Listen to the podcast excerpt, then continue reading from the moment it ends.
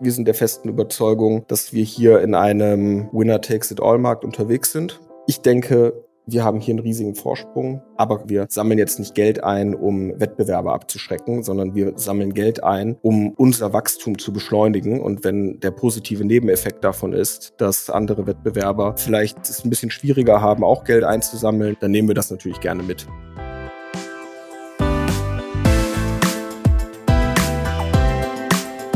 So geht's Startup.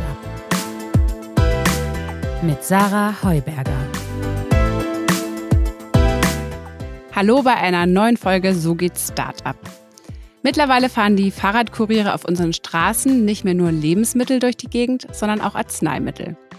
Der größte dieser Lieferdienste in Deutschland ist Made, gründet von den beiden ehemaligen McMakler-Chefs Hanno Heinzenberg und Lukas Pichonka und schon mit ordentlichen 43 Millionen Euro ausgestattet. Ich spreche heute im Podcast mit einem der Gründer von Made, mit Hanno. Wir reden über ein spannendes Geschäftsmodell in einem bislang sehr analogen Markt, über die Konkurrenz und über die Frage, wann denn eigentlich das E-Rezept kommt. Hanno, schön, dass du da bist. Hallo Sarah, freut mich da sein zu dürfen. Hanno, sag mal, bist du denn eigentlich ein großer Besteller? Also warst du der Gorillas-Kunde der ersten Stunde? Ehrlicherweise ja. Also ich denke da an den ersten Corona-Sommer zurück und die Nachrichten und irgendwie Worte, von die man von Freunden gehört hat, dass es jetzt dieses Gorillas gibt. Ja, ich muss sagen, ich habe im ersten Moment gedacht, was für ein Wahnsinn und im zweiten Moment bestellt und bin seitdem sehr intensiver Kunde, muss ich sagen. Heavy User? Ja, ich glaube, da gibt's noch mal andere. Ja, aber ich nutze schon sehr regelmäßig. Ich finde es einfach unfassbar praktisch und äh, es hat mich von Anfang an überzeugt. Gerade auch bei Gorillas war ich wirklich extrem begeistert, mit welchem Enthusiasmus die Fahrer da am Anfang schon immer äh, gekommen sind. Also das war für mich einfach so augenöffnend.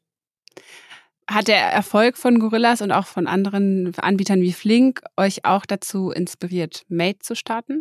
Auf jeden Fall. Ja, also ich glaube, wir werden mit Sicherheit auch gleich ein bisschen darüber sprechen, wo die Unterschiede sind. Und es gibt da sehr, sehr große, ganz wesentliche Unterschiede.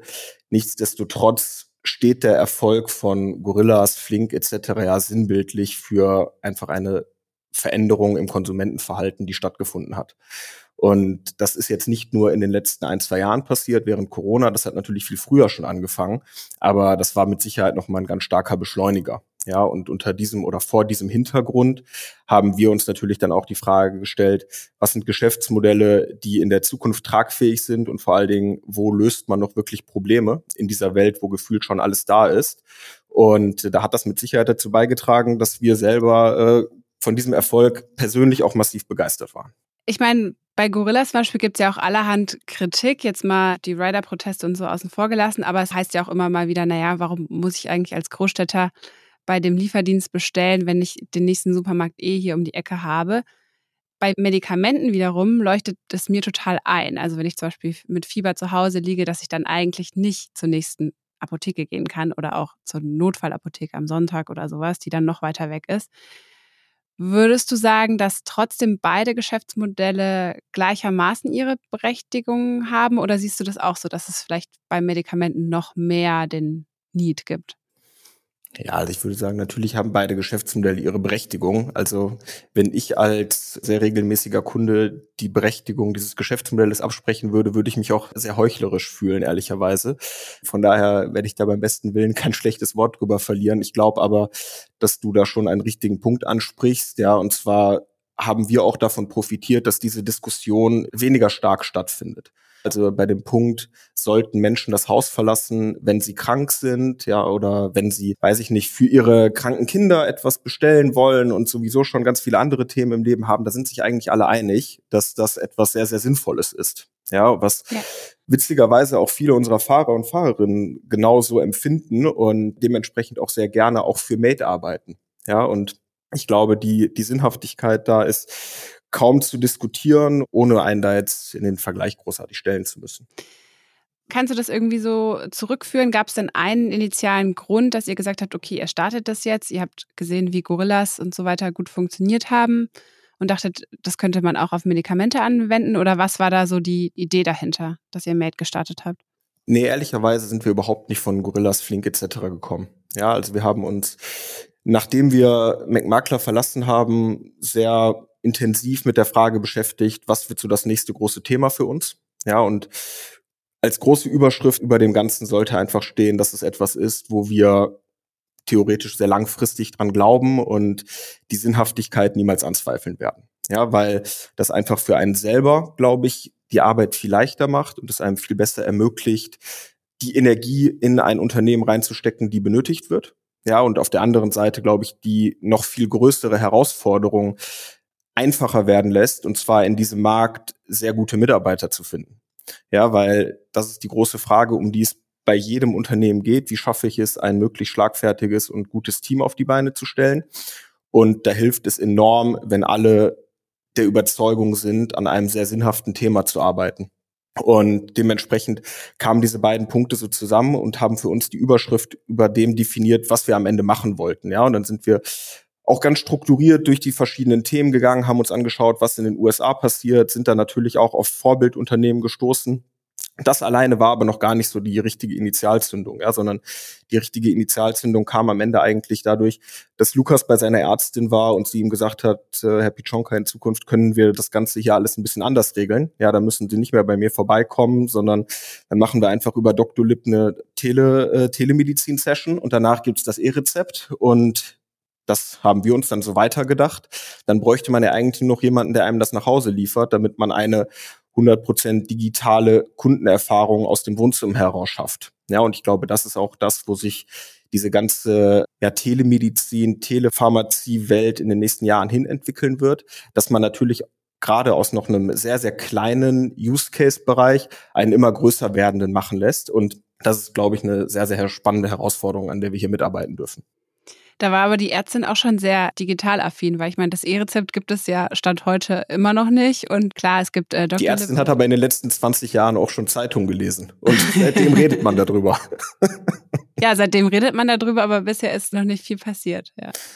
Ja, das ist so. Tatsächlich war eben dieses anstehende E-Rezept für uns der Grund zu gründen. Wir glauben aber, wenn wir in fünf Jahren, in zehn Jahren auf die Anfangsphase oder die Entwicklung von Made zurückschauen werden, dass es für uns am Ende egal gewesen sein wird, ob das E-Rezept nun 21, 22 oder 23 eingeführt wurde. Ja, und wenn man sich mal so diesen gesamten Markt anschaut, dann ist das natürlich für uns aus unternehmerischer Sicht so das Thema schlechthin, weil chronische Patienten sind natürlich auch wiederkehrende Kunden und jetzt mal rein ökonomisch betrachtet ist natürlich das etwas, was du auf deiner Plattform benötigst, um langfristig attraktiv zu bleiben oder zu werden. Und sie sind vielleicht auch nicht so preissensibel, ne? Also, weil das ja eher erstattet wird dann. Das kommt auch noch dazu, mhm. selbstverständlich. Ja, und darüber hinaus bleibt es ja in der Regel auch nicht beim Einlösen eines Rezeptes, sondern das ist ja nur ein Teil des Einkaufs, der dann in dem Moment stattfindet. Also natürlich ist das ein Thema, was für uns wichtig ist. Nichtsdestotrotz glauben wir oder sehen wir ja jetzt auch schon an der Entwicklung in den ersten Monaten, dass auch der verschreibungsfreie Bereich natürlich ein riesiger Markt ist. Ja, und ja. auch so ein bisschen die Frage beantwortet, kommen jetzt nach Gorillas, Flink etc. ganz viele Nischenanbieter. Natürlich gibt's da sehr viele Nischenanbieter. Klar, wenn ich unverpacktes Essen auf der Straße verkaufe, dann ist das, finde ich, schon sehr nischig. Wenn ich jetzt aber hingehe und sage, ich adressiere den Medikamentenmarkt, das ist in Summe ein 60 Milliarden Markt in Deutschland, der affektiert uns Menschen tag, also nicht tagtäglich, aber immer wieder sehr, sehr regelmäßig bei sich selber, in der Familie, bei Eltern etc., dann äh, ist das einfach ein riesiger Markt und auch der verschreibungsfreie Teil absolut groß genug, um damit aktuell loslegen zu können. Wir freuen uns natürlich auf die Einführung des E-Rezepts, aber sehen natürlich auch den Punkt, dass das halt sauber ablaufen muss. Und wenn diese Testphase, die jetzt Ende 2021 oder in einem zweiten Halbjahr 2021 in Berlin durchgeführt wurde, einfach nicht ansatzweise genügend Volumen geliefert hat, damit man hier eine technisch saubere Abwicklung garantieren kann. Ja, da muss man halt noch sechs Monate warten oder noch zwölf Monate ist für uns ärgerlich, aber am Ende kein Beinbruch. Wann rechnet ihr jetzt damit, dass es das E-Rezept gibt? Es gibt ja keine wirkliche öffentliche Kommunikation dazu. Ich glaube, der Prozess wird ein bisschen der sein, dass in den entsprechenden Ministerien noch zwei, drei Stellen wahrscheinlich dahingehend besetzt werden, jetzt neu durch den Regierungswechsel, dann das Thema wieder über den Sommer Fahrt aufnimmt und äh, hoffentlich diese erweiterte Testphase in diesem Jahr abgeschlossen werden kann, sodass wir noch in diesem Jahr oder spätestens Anfang nächsten Jahres auch die Einführung des E-Rezepts in Deutschland erleben. Wann war denn dieser initiale Arztbesuch von Lukas, dass ihr da überhaupt auf die Idee gekommen seid, dass man sich das mal angucken könnte? Also wie lange ist das jetzt schon her? März 21. Und dann habt ihr den Sommer über euch das Geschäftsmodell überlegt und seid ihr dann im Herbst auch gestartet, meine ich. Ne? Also seid jetzt seit ein paar Monaten am Markt.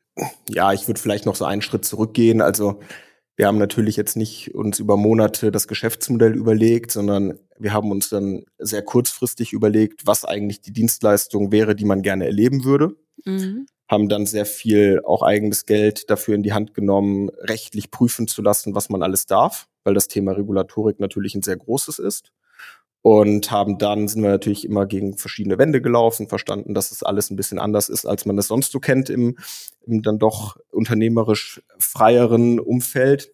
Aber haben am Ende eben, glaube ich, auch durch sehr gute anwaltliche Betreuung da ein Modell gefunden, was in unseren Augen 100 Prozent sauber ist. Und mit dieser Sicherheit in der, in der Tasche haben wir dann erstes Gespräch mit einem potenziellen Investor geführt, sehr, sehr positives Feedback bekommen, am selben Tag gemeinsam entschieden, das zu machen und äh, geben seit April damit Vollgas.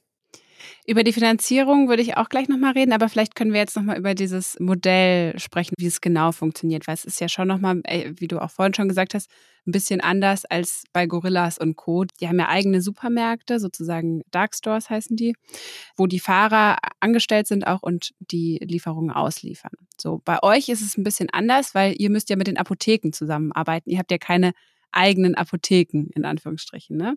Kannst du mal ein bisschen erzählen, wie sich das unterscheidet konkret?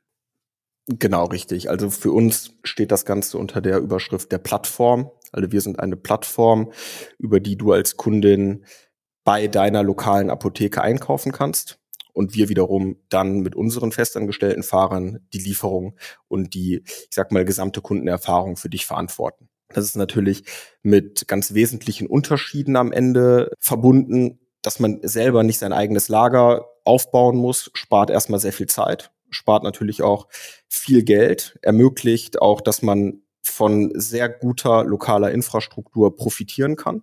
Denn das muss man den Apotheken definitiv lassen, beziehungsweise auch komplementierend anerkennen. Apotheken sind extrem gut gemanagte Warehouses. Ja, also der Zugang zum Großhändler ermöglicht, innerhalb von wenigen Stunden gefühlt jedes Medikament der Welt in der lokalen Apotheke verfügbar zu haben. Ja, und das ermöglicht uns natürlich auch wiederum in unseren Versprechen den Kunden gegenüber sehr proaktiv sein zu können. Ja, und von daher haben wir da, glaube ich, viele Vorteile, die damit einhergehen. Erfordert aber auch auf der anderen Seite natürlich eine andere Zusammenarbeit. Man hat jetzt nicht immer vollen Durchgriff auf sein eigenes Lager, sondern man arbeitet eben mit Partnern, wie der Name schon sagt, die natürlich auch unternehmerische Freiheit haben und muss die bestmöglich integrieren. Ja, und da kommt ein anderer wesentlicher Unterschied noch ins Spiel. Und zwar haben wir einen sehr, sehr hohen Aufwand betrieben, eben technische Integration zu schaffen. Unsere Plattform ist nicht nur eine Plattform, auf der eine Apotheke Produkte anbieten kann, sondern wir sind sehr tief in die ERP-Systeme der jeweiligen Apotheken integriert, können Warenbestände abrufen, können sogar in letzter Instanz den Apotheken entsprechende Vorschläge machen, wo was wie äh, benötigt wird in naher Zukunft man kann da im Prinzip schon eine sehr, sehr hohe Transparenz schaffen, um dir eben auch immer nur das zu verkaufen, was wirklich vorrätig ist. Das ist ein Riesenvorteil. Aber was haben denn jetzt konkret die Apotheker davon? Also ihr schafft wahrscheinlich ein paar neue Kunden ran, aber wenn man jetzt mal langfristig denkt, dann nehmt ihr ihnen vielleicht auch das Geschäft ab. Ja, das war mit Sicherheit auch der ein oder andere Gedankengang eines Apothekers in den ersten Tagen. Das Blatt hat sich aber zumindest im weiten Teil komplett gewandelt. Denn welche Erkenntnis bringen unsere ersten Monate mit. Wir haben ganz klar verstanden, jedes Jahr gibt es in Deutschland weniger Apotheken.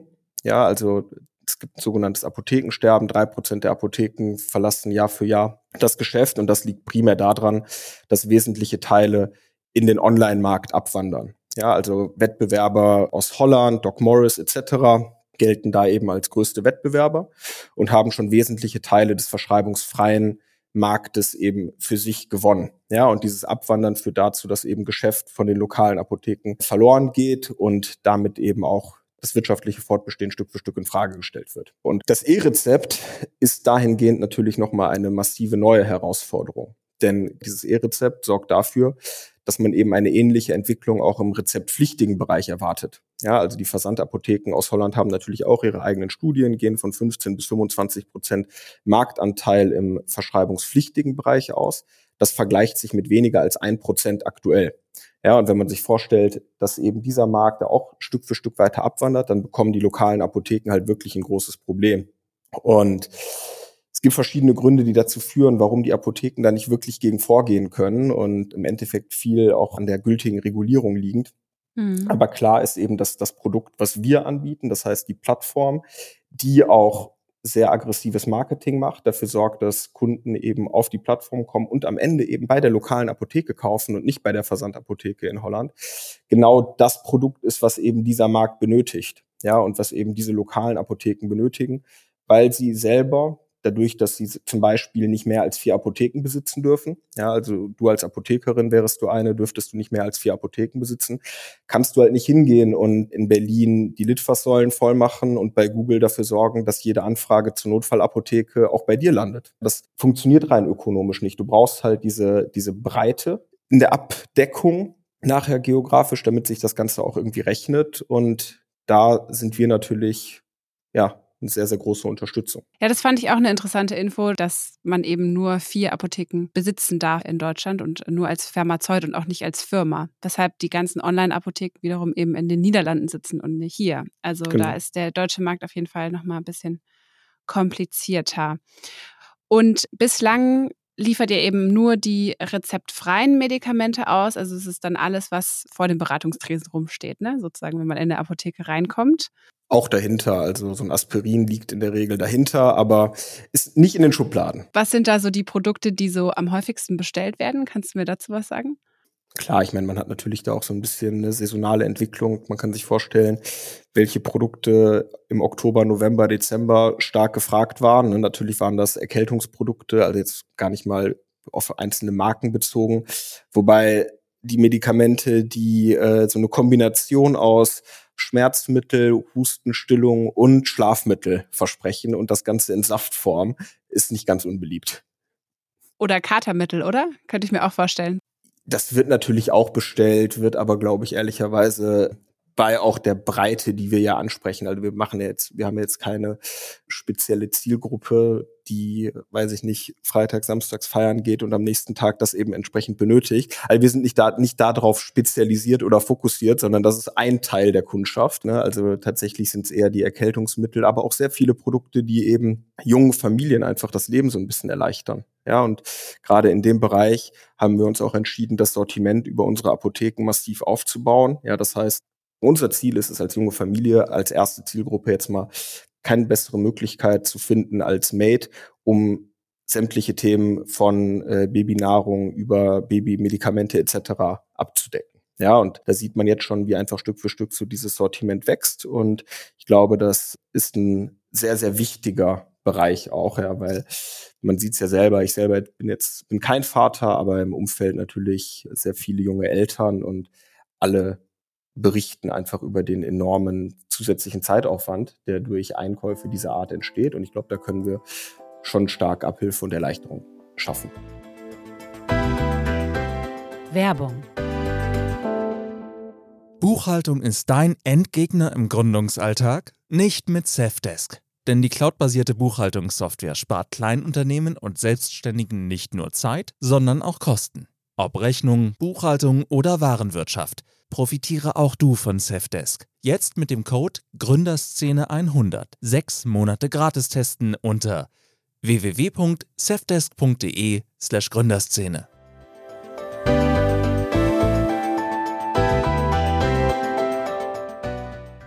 Auf der Suche nach dem passenden IT-Setup? Dann mach Schluss mit Mainstream. Finde jetzt die perfekte Lösung für dein Business, individuell und unkompliziert. Die Dell Technologies Experten und Expertinnen verstehen deine IT-Bedürfnisse und helfen bei der Auswahl der richtigen Produkte.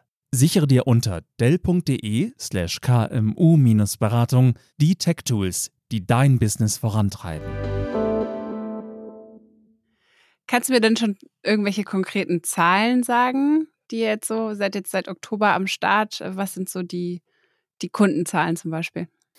Ja, Zahlen können wir natürlich leider nicht kommunizieren, aber was vielleicht nicht ganz uninteressant ist, also wir sind im Oktober gestartet und haben dann das Tempo unserer Expansion stark beschleunigt, natürlich auch mit den entsprechenden Finanzierungsrunden im, im Rücken, so dass wir mittlerweile bei dem Tempo angekommen sind, jede Woche eine neue Stadt zu ergänzen. Ja, also diese Woche beispielsweise kam Hannover mit dazu, jetzt steht als nächstes Bonn in den Startlöchern, ja, dann geht's nach Bremen etc. Also da haben wir ein sehr, sehr hohes Tempo erreicht, sind jetzt schon in über zehn Städten und werden da bis Sommer eine sehr, sehr weitgehend nationale Abdeckung anbieten können.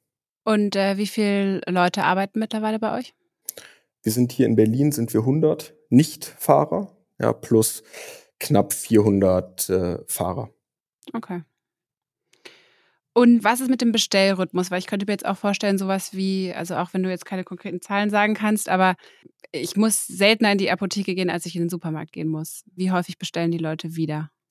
Ja, das ist richtig. Natürlich kann man das jetzt nicht mit dem, mit dem Supermarkteinkauf vergleichen. Ja, also wenn man auch Geschäftsmodelle vergleicht und sich anguckt, welche Frequenz mit Sicherheit ein Gorillas etc. haben, dann sehen wir da andere Zahlen.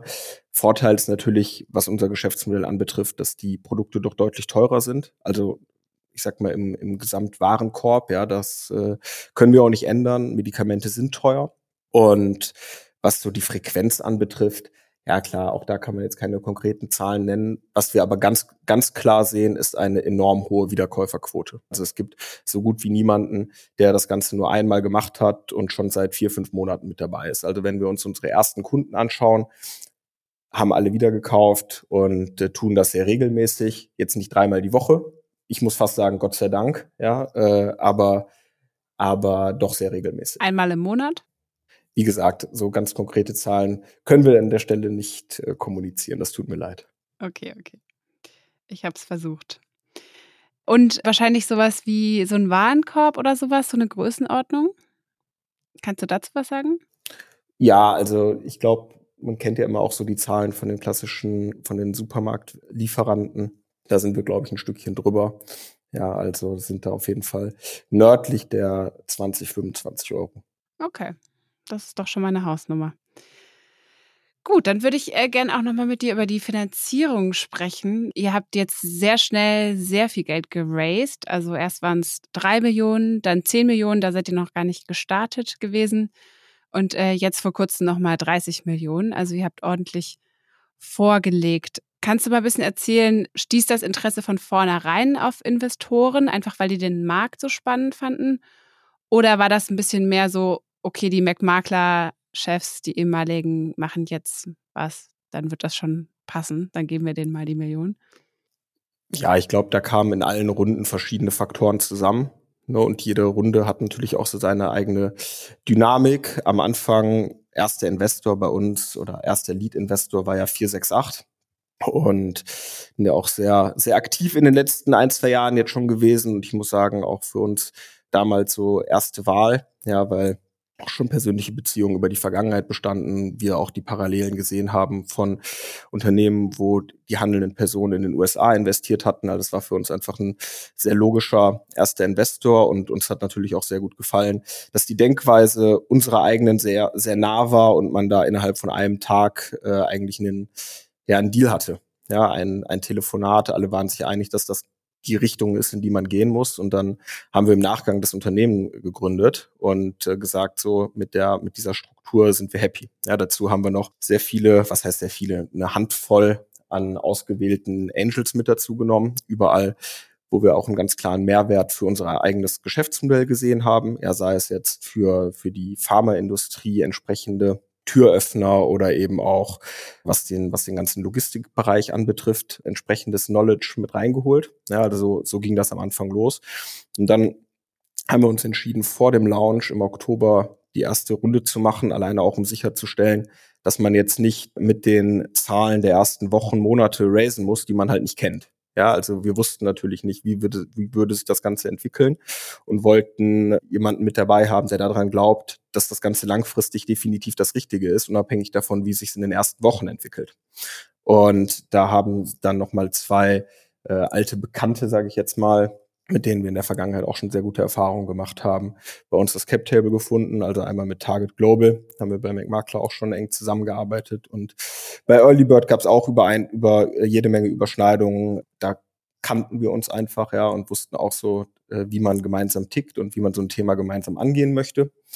Ja, und dann ging es eigentlich nach der Runde und dem daraufhin sehr kurzfristig äh, folgenden Launch wieder Schlag auf Schlag, ja, weil die Zahlen eben dann doch deutlich besser waren, als wir uns das in den ersten Wochen hätten wünschen können. Ja, und diese, ich will jetzt gar nicht sagen Sorge, aber diese Vorbereitung hinsichtlich der, hinsichtlich der Runde davor war äh, an der Stelle überflüssig, ja, und hat uns eigentlich von Anfang an den Rückenwind gegeben, zu sagen, hier können wir eigentlich das Tempo nochmal deutlich stärker beschleunigen und das Ding nochmal ein bisschen anders denken, als wir es vielleicht drei, vier Wochen vorher getan haben. Und mhm. alle waren sich einig, mit Lightspeed da dann auch noch die perfekte Ergänzung für unsere Gesellschafterstruktur mit reinzubringen, einfach auch nochmal die US-Perspektive mit entsprechenden auch äh, überschneidenden Investments und vor allen Dingen der Vision, dass das Ganze beim besten Willen nicht nur deutsch ist, ja, sondern wir sind hier auf einem wirklich europäischen Thema unterwegs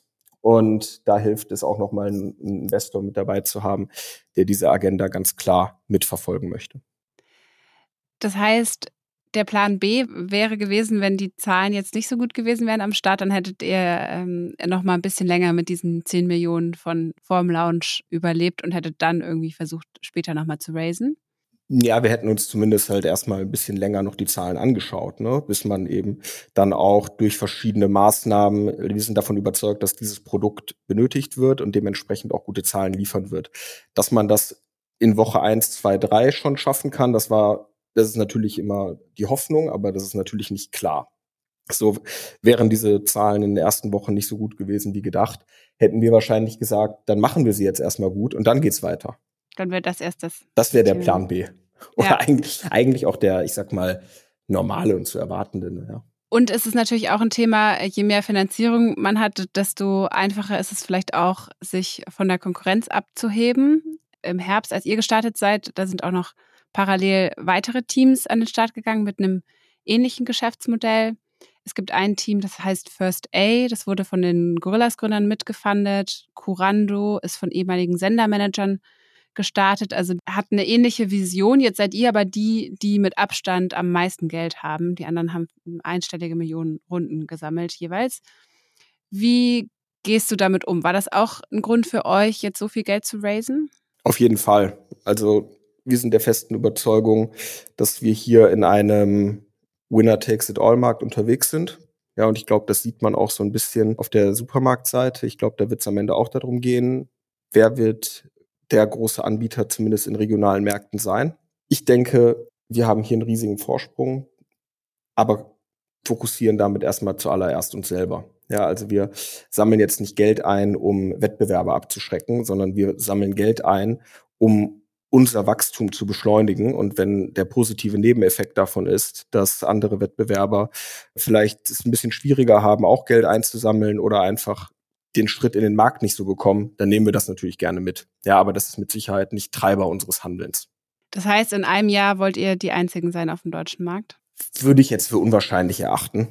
Ja, das würde ich ehrlicherweise nicht glauben, dass wir da die einzigen sind weil äh, das Thema natürlich eines ist, was nicht ohne Grund auch viele andere anzieht. Und natürlich kommen gefühlt jeden Tag auch neue Teams jetzt an den Markt. Ne? Ich meine, wir waren mit Abstand die Ersten, die das Thema wirklich betrachtet haben. Wir waren vielleicht nicht die allerersten, die Aspirin in Berlin ausgeliefert haben, aber wir arbeiten einfach schon seit Frühling sehr fokussiert mit einem großen Team daran und haben, glaube ich, nicht nur was die, was die finanzielle Komponente, sondern vor allen Dingen, was die Technologie anbetrifft, einen riesigen Vorteil. Wir haben eine selbstentwickelte App, eine Plattformlösung, an der mittlerweile über 50 Entwickler arbeiten und das Ganze einfach eine sehr, sehr, sehr starke Basis dafür bildet, einfach auch zukünftige strategische Optionen draufzupacken. Und das ist, glaube ich, noch der noch viel, viel größere Vorteil als einfach das Mehr an Geld, was wir momentan zur Verfügung haben.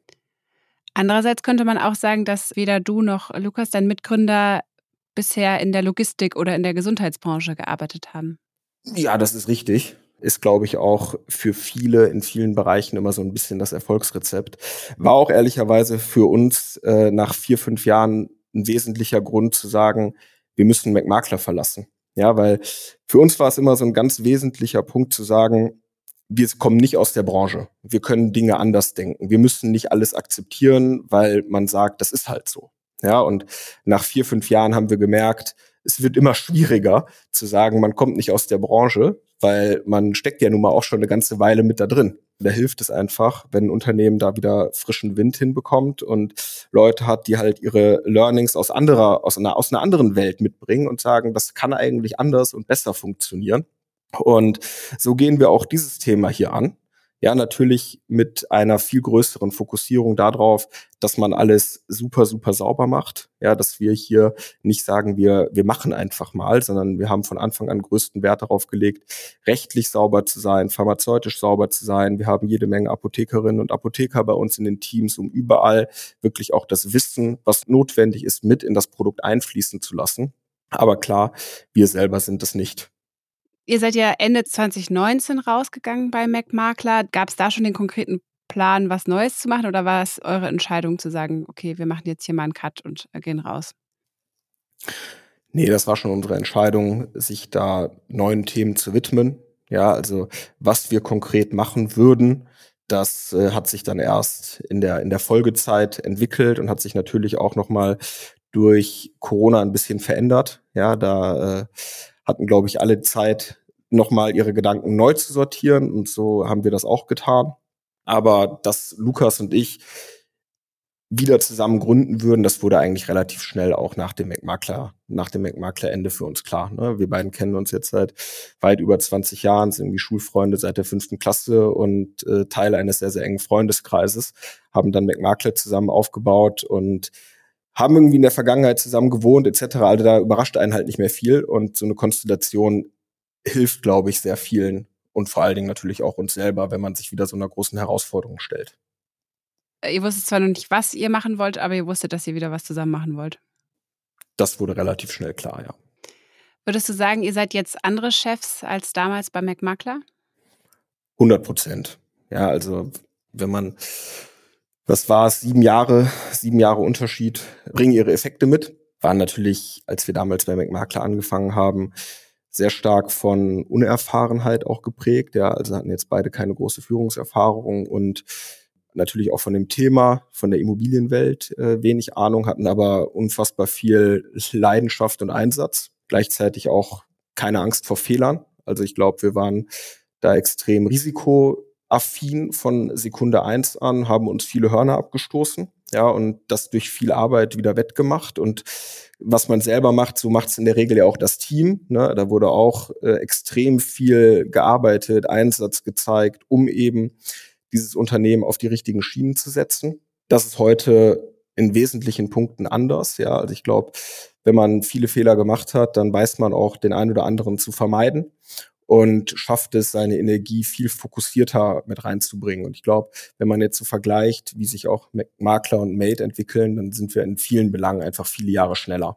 Ja, also was auch so die Professionalität des Teams anbetrifft, wer von Anfang an bei uns eingestellt wurde, wie viel Erfahrung die Leute mitgebracht haben, um ihre Themen mit reinzubringen.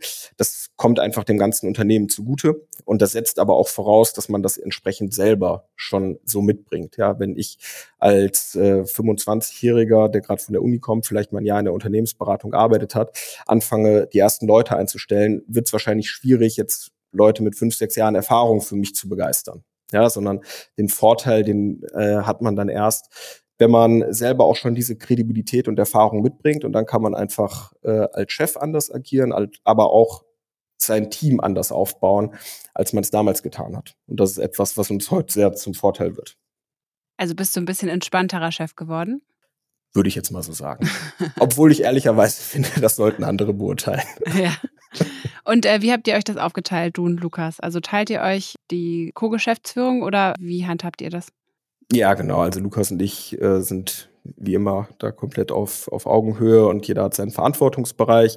Lukas kommt ja aus einer viel technischeren äh, Richtung, war, ich sag mal, in seinen Jugendjahren fast halber Entwickler, so nebenbei und hat dementsprechend natürlich auch sowohl bei McMakler als auch jetzt bei Mate immer äh, das Produkt und, und unsere IT verantwortet, darüber hinaus durch seine Erfahrung von Rocket das Marketing verantwortet.